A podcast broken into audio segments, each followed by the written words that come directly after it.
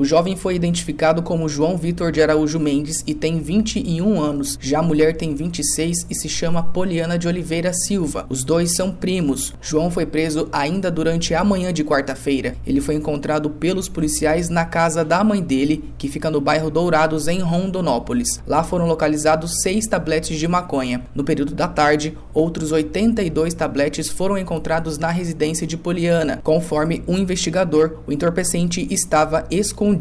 Na parte da manhã, é, na casa do João Vitor, algumas estavam enterradas. Nessa casa, não, a casa da Poliana estava tudo embalado, mas só que dentro de sacolas e escondido embaixo de roupas. Então foi fácil localizar até pelo cheiro.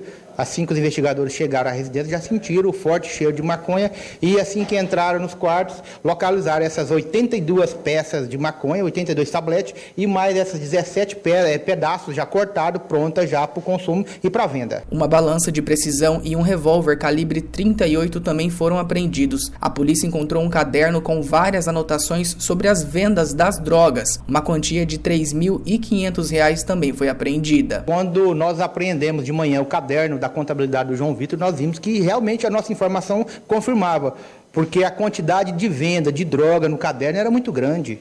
Então, a nossa informação batia com essa grande quantidade que ainda faltava ser achada. Em depoimento, Poliana disse que apenas guardava o entorpecente para o primo. Entretanto, ela também deve responder pelo crime de tráfico de drogas e associação criminosa.